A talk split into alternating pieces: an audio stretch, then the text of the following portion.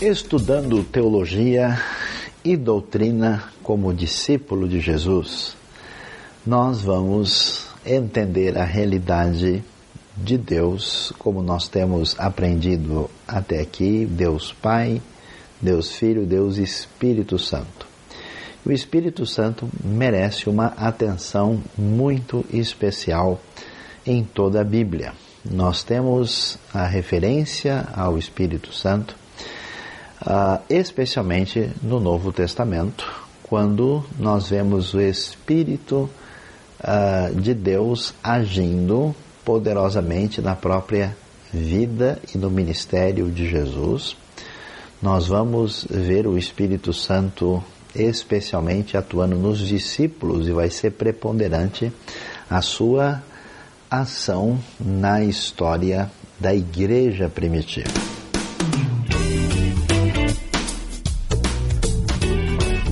Mas vamos observar a realidade eh, mais específica do espírito, começando lá atrás, no início de tudo.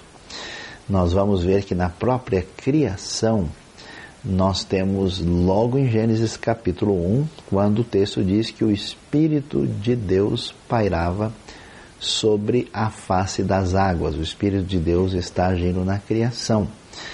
É interessante a gente ver isso, né? Porque de fato é difícil encontrar uma solução última sobre a, a doutrina de Deus nas Escrituras sem de alguma maneira entrar em algum modelo trinitariano. Porque observe bem, Deus é espírito, conforme a própria definição que encontramos no Novo Testamento. E Deus começa a dizer, né? Disse Deus Deus cria todas as coisas e quando Deus está criando, o Espírito de Deus pairava sobre a face das águas. Como assim? Então tem Deus que é Espírito e um outro que é Espírito de Deus. Portanto, esse mistério que envolve essa triunidade divina está eh, eh, necessariamente presente eh, nas Escrituras quando a gente considera o todo da revelação. Então o Espírito age poderosamente na história uh, da própria criação. Nós vamos encontrar uh, também referência ao Espírito de Deus agindo no Antigo Testamento. Por exemplo, é interessante observar uh, na história do livro de Êxodo, quando o tabernáculo é construído e as duas pessoas principais que vão ficar encarregados de fazer aquilo que é ah, uma teologia da adoração. Deus faz aliança com o povo de Israel, está presente e o tabernáculo vai representar essa presença de Deus no meio do seu povo. E quem vai executar esse projeto tão importante? Bezalel e Aholiabe.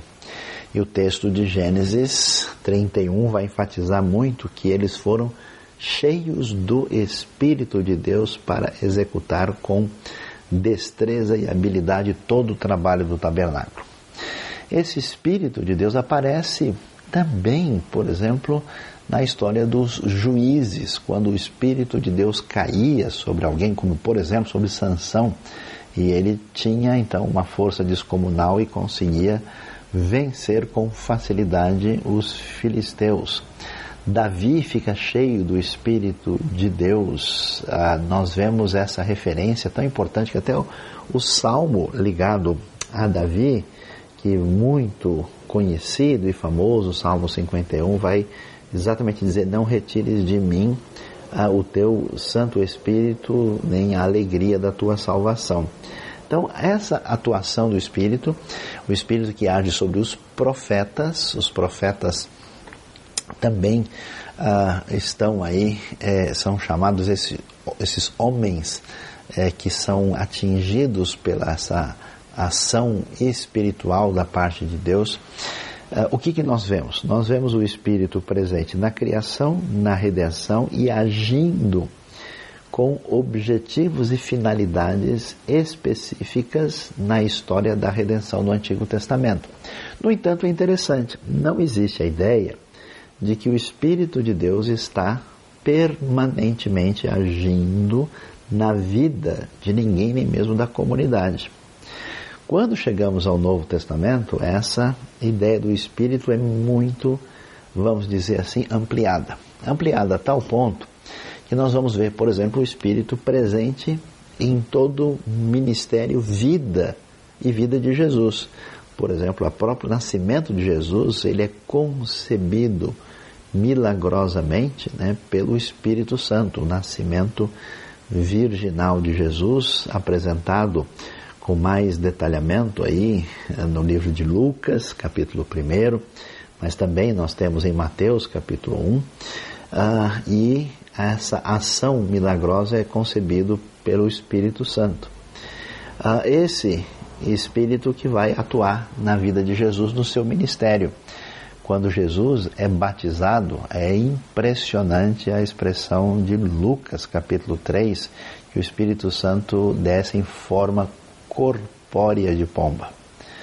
E uh, o texto ainda vai prosseguir, logo em seguida, vemos isso em Lucas também, em Mateus, e também aparece nos outros evangelhos, quando Jesus, depois de ser batizado, o batismo de Jesus, ali nós temos a famosa a ação do Pai e do Espírito, né? O Pai, inclusive, diz: Esse é o meu filho amado em quem tenho todo o meu prazer, nós temos a referência ao Espírito Santo que conduz Jesus ao deserto para ser tentado pelo diabo.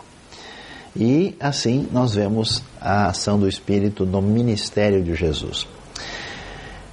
A maior atenção ao Espírito Santo vai aparecer quando em João 16 Jesus vai anunciar a o que vai ser chamado de ministério do chamado Consolador. E, Jesus deixa claro aquilo que nós mencionamos já na economia da salvação, né, atuação preponderante, destacada do Deus Pai, Deus Filho e agora Espírito Santo, Deus Espírito Santo. Ah, o que, que nós vemos? Jesus dizendo que ele vai, mas ele enviará o Consolador para que esteja sempre com ah, os seus discípulos, sempre com a sua igreja.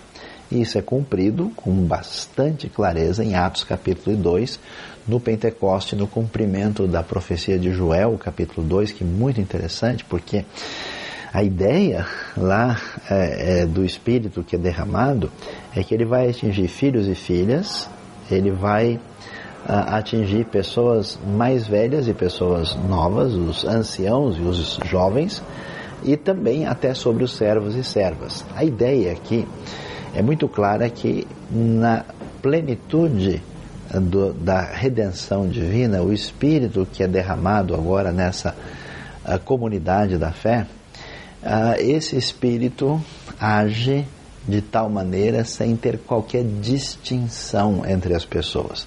Isso é tão valioso que no mundo antigo as pessoas tinham poder, dominavam e eram superiores em função do seu status espiritual, do seu contato com os deuses ou coisa do tipo.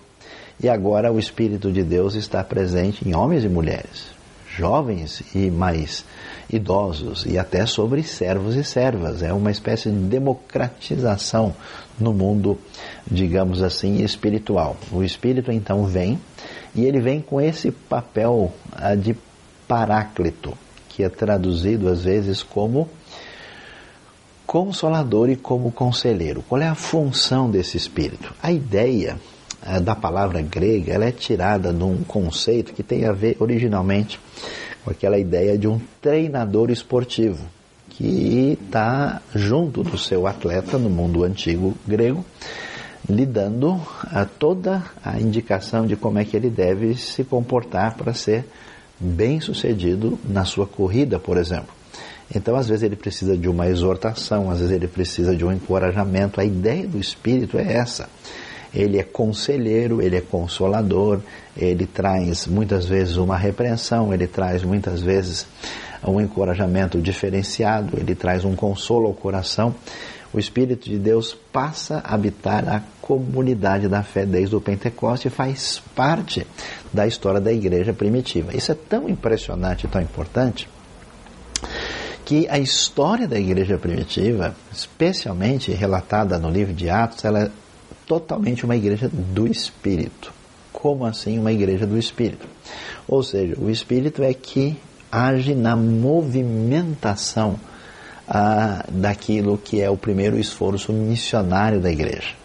Quando Paulo e Barnabé estão lá em Antioquia da Síria, em Atos capítulo 13, é interessante ver que o Espírito de Deus é que vai dizer: separem Barnabé e Saulo para a obra é, que para a qual eu os tenho chamado. E eles então vão partir para as primeiras viagens missionárias, tudo conduzido pelo Espírito. O Espírito chega inclusive a não permitir que eles entrem na Ásia ou na Bitínia, na segunda viagem missionária, e assim a ação do Espírito, a igreja, a comunidade da fé, a comunidade do Espírito. E como é que isso funciona? Funciona pelo fato de que agora que o Espírito foi dado e veio em Pentecostes, ele está presente, de maneira que ele habita permanentemente na vida dos discípulos de Jesus. Isso é tão interessante. E quando a pessoa deposita sua fé em Cristo, crê de verdade, o texto bíblico vai dizer com clareza que quem não tem o Espírito Santo, essa pessoa não pertence a Cristo, como é o caso do texto de Romanos, capítulo 8, versículo 9. Efésios 1,13 é mais forte ainda, que diz que quando nós cremos em Cristo, fomos carimbados, selados com o Espírito Santo da promessa, que é a garantia, que é o penhor da nossa herança, é a segurança de que somos de fato de Deus. Por isso, o Espírito é a realidade da vida de todo cristão, a pessoa deve cuidar disso, Tessalonicenses vai deixar claro que a gente não pode uh, extinguir esse Espírito Santo, a gente não pode, a provável referência a uma extinção da ação do Espírito, a gente não deve entristecer o Espírito Santo. Aliás, até é bom falar sobre entristecimento do Espírito Santo, porque para muitas pessoas o Espírito Santo é uma espécie de energia é uma espécie de força, uma espécie assim de magnetismo espiritual. Não é essa a ideia da Escritura. O Espírito Santo que pode ser entristecido, o Espírito Santo que é consolador, o Espírito Santo para o qual ninguém deve mentir, como fizeram Ananias e Safira em Atos capítulo 5, fica claro que ele é uma pessoa, ele é alguém, ele não é uma energia, ele não é uma coisa a ser canalizada por meio de uma espécie de ação assim, quase que elétrica, magnética. Não funciona assim. Portanto, esse espírito é essa realidade presente. Mas a questão que se apresenta na sequência é como é que deve funcionar o enchimento do Espírito Santo. E as diversas comunidades cristãs têm ideias diferentes. Muitas comunidades, por exemplo, enfatizam a ideia que a pessoa precisa ter uma segunda experiência que envolve uma ação poderosa do Espírito na vida da pessoa que a capacita a ter dons espirituais milagrosos. Isso é chamado muitas vezes de batismo do Espírito Santo. A expressão batismo do Espírito Santo, tecnicamente falando, ela não está de acordo com essa definição. Porque a ideia de batismo é principalmente de inclusão no corpo. Isso fica claro quando a gente lê 1 Coríntios 12, 13. Então, nesse sentido de 1 Coríntios 12, 13, todos nós fomos inseridos, incluídos no corpo de Cristo quando nos convertermos. Agora, como é que funciona o enchimento do Espírito? O Novo Testamento apresenta duas coisas interessantes. Uma delas é o fato de pessoas de fato terem experiências de enchimento. Como nós vemos no próprio Pentecoste, todos foram cheios do Espírito. Que, aliás, aparece em outros casos, veja Atos 4, 31, depois de terem orado, tremeu o lugar onde eles estavam reunidos e todos foram cheios do Espírito. Aparecem experiências de pessoas que foram cheios de um, uma experiência específica e momentânea. Mas, ao mesmo tempo, Efésios 5,18 nos dá uma orientação geral que nós devemos ir sendo cheios do Espírito. Parece um processo de paulatino de ir dando lugar ao Espírito para que a nossa vida apresente os resultados do Espírito Santo, que envolve não só a, a, ação do Espírito, mas a manifestação do fruto do Espírito, tão bem descrito no livro de Gálatas, também no capítulo 5. Portanto, alguém pode ter uma experiência de enchimento do Espírito de uma uh, vez por uma ação específica de Deus. Mas o padrão do neotestamentário a ser seguido é a pessoa não entender que uma única experiência é suficiente na vida. Ele precisa dar lugar, buscar esse enchimento do Espírito para conduzir a sua vida na sua relação de dependência de Deus. E para encerrar, esse Espírito, ele concede dons. Existem os dons do Espírito Santo, que são dons que têm a ver com o nosso lugar no corpo de Cristo. O Espírito manifesta-se na comunidade, ele direciona e capacita as pessoas a servirem no reino de Deus. Alguns desses dons têm a ver com aquilo que Deus construiu na nossa história e na nossa salvação. Outros dons são dons milagrosos especiais que às vezes acontecem na comunidade da fé pela direção soberana de Deus para o benefício de todas as pessoas que conhecem a Cristo e proclamam o Evangelho de Cristo. É muito importante, aprofunde-se, vá mais uh, intensamente entender como funciona a ação do Espírito Santo na vida daqueles que fazem parte dessa comunidade de Jesus.